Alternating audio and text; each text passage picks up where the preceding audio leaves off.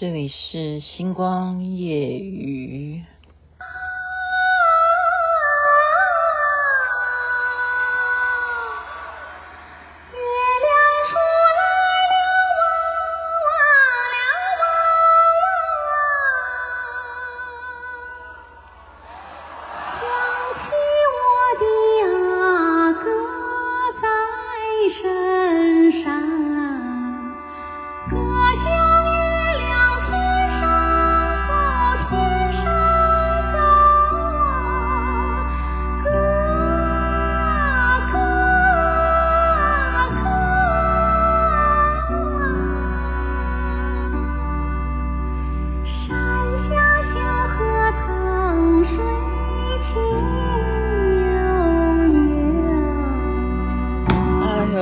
好好听啊！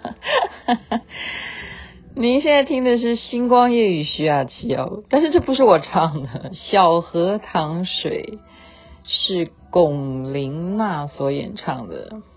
哇，她这个高音哦，最后她唱到还可以更高更高，但是我们还没演到呢，因为我们中秋节快到了，要应景，所以雅琪妹妹这一个礼拜都在找。跟月亮有关系的，刚刚他第一句就这样子，月亮出来亮汪汪啊，亮汪汪，我能有那样子的 soprano 的女高音吗？我当然唱不了，夜晚也不适合我这样出来吓人。今天是很有感触啊，什么感触呢？因为是出门走走嘛，既然是连续假期。我也要把我自己当做是那一种要在高速公路上面跟人家塞车的那一款人啊！我去到哪里呢？因为这个地方对我来讲有相当大的一个深刻的体会，是在埔里啊，有一个地母庙，就是宝湖宫。它很特别的是，因为它有特别的日子才可以进到它那个八卦九龙池。据说你淋到那个九龙池的水呢，就可以清除你的罪业啊，你的业障就消了，然后还可以再跟里头的啊、呃、地母娘娘，还有瑶池金，还有妈祖娘娘，你去祈祷，你去跋杯呢，你还可以得到地母的水，所以我是两次去那里，我都可以得到地母的水啊，然后我那个水是拿来给人家喝的。你看，老天都听到我的诚心。那个时候，我这那是多少年前啊？想不起来哈，想不起来。现在记性不好，所以我今天再去那边呢，那个感受，你想想看，落差有多大？我现在要为什么人来求治病的水呢？现在整个地球，整个人类，我们面临的是病毒。这个水拿到一瓶。能够给全天下的人喝吗？这是一一个思想的问题啊。然后再来，我看到看到什么呢？这个地母庙，它上面挂了一个大灯笼，好，就是蛮有深意的。因为我现在比较属于那种喜欢朝哲思方面啊，去让我的脑筋不止算数学，不止去想一些我的读书心得。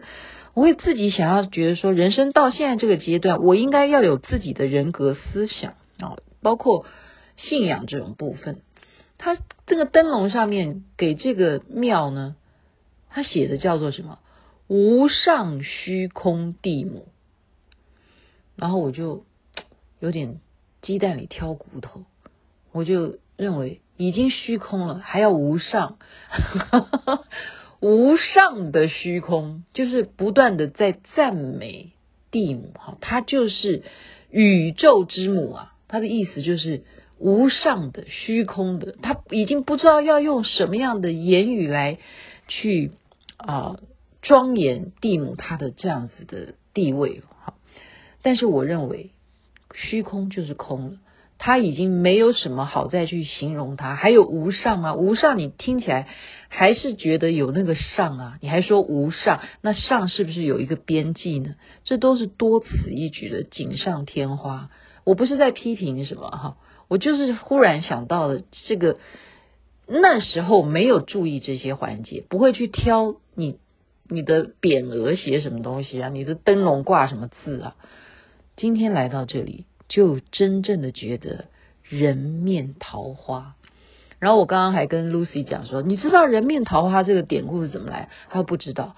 我说，据说是有一个哈呃考试的古时候，在唐朝的时候有一个书生的故事。然后我越讲越觉得说好像不对吧。然后我刚刚回家就上网去看一下，嘿，还真的版本很多诶。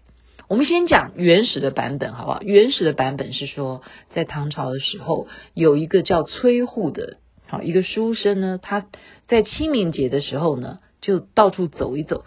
此时此刻呢，走到了一个啊村舍，看到这一户人家的桃花开得特别的漂亮，所以他就敲敲门啊，去拜访一下。哇，这到底是什么人家？你们种的桃花可以这么漂亮？就打开门的。人呢，竟然是一个天大的美女啊，惊为天人呐、看上他了啊！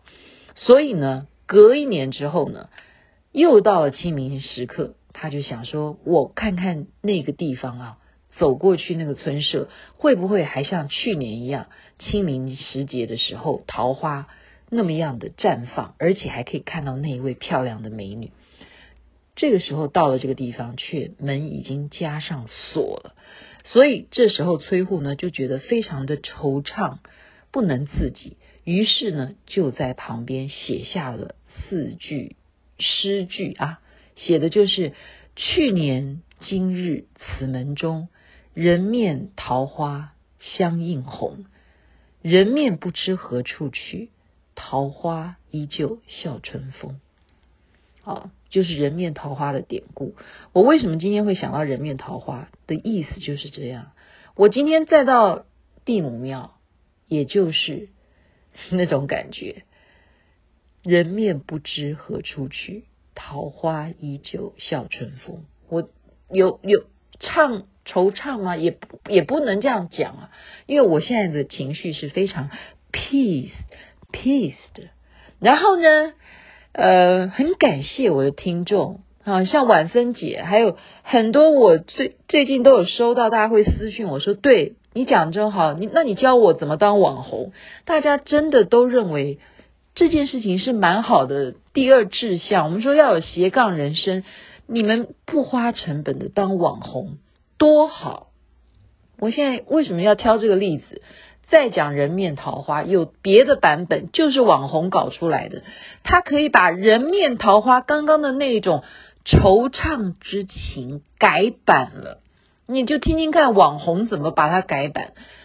人面桃花最后会变成这样的版本，你就知道你每一个人如果照这样子的法则的话，我们可以把很多成语呢自己重新去把它编一编，然后自己就对着视频去录一下，然后你也可以 po 到你的不管是 Line 啊，或者是抖音啊，或者是你有 WeChat，你也可以发表影音啊，或者是你有 Facebook，你也可以发表，你重新。听一下这个人面桃花，他是什么故事啊？他是这样讲的：有一个崔书生叫崔护是没有错的，但是呢，他要去进京赶考。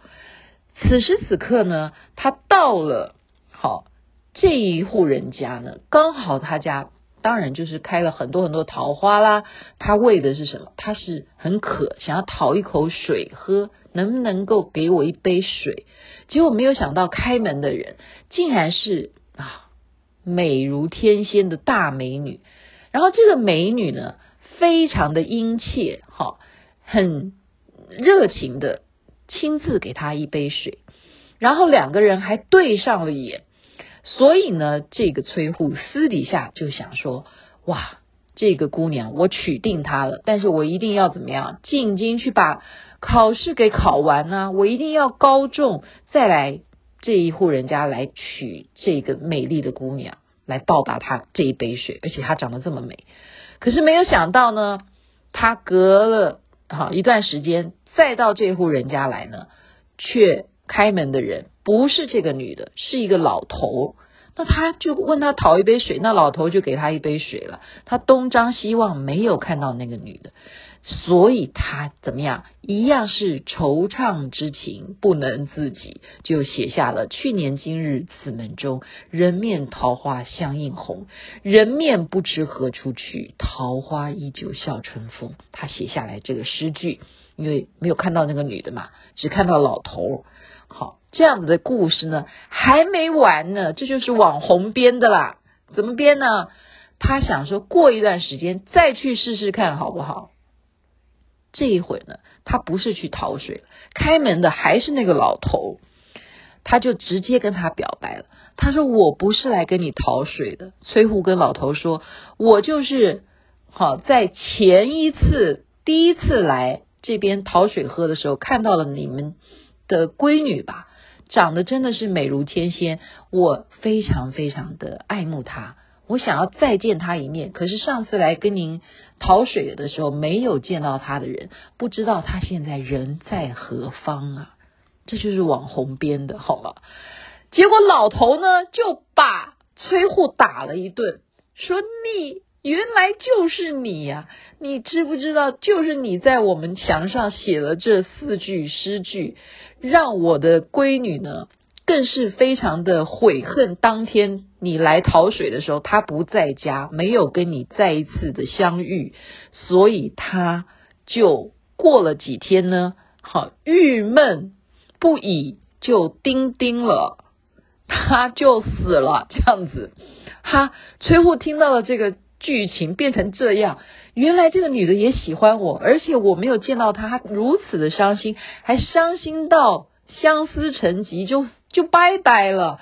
他说：“我一定要见他最后一面，棺木在哪里？”然后他就让他看到他的好棺材，他就把棺材给打开了，就一直对着这个女主角一直说：“你不能死啊！我为的就是能够再见到有如桃花般美丽的你，你一定要活回来啊！”就这样子摇啊，一直摇这个尸体。结果呢，这个女的就醒过来了。搞了半天是什么？因为她。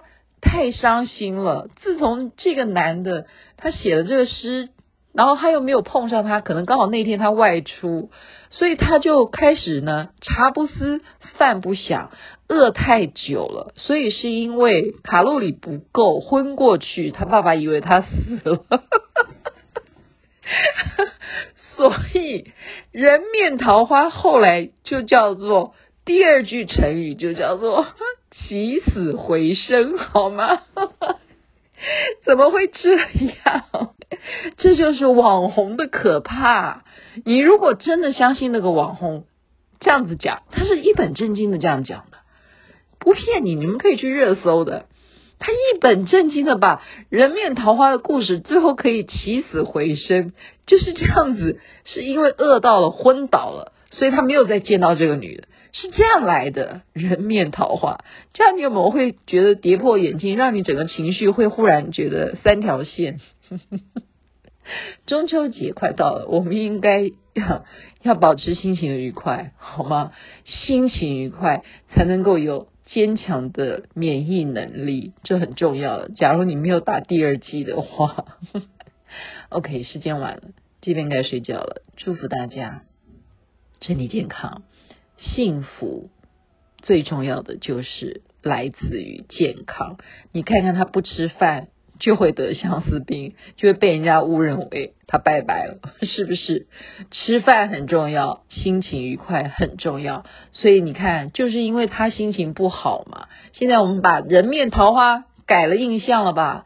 除了好桃花依旧。笑春风之外，而且人面已经知道哪里去了，他就躺在那里，只是营养不良而已。好，今天就分享到这里，祝福大家一切美好。这边晚安，那边早安，太阳早就出来了。中秋节快乐。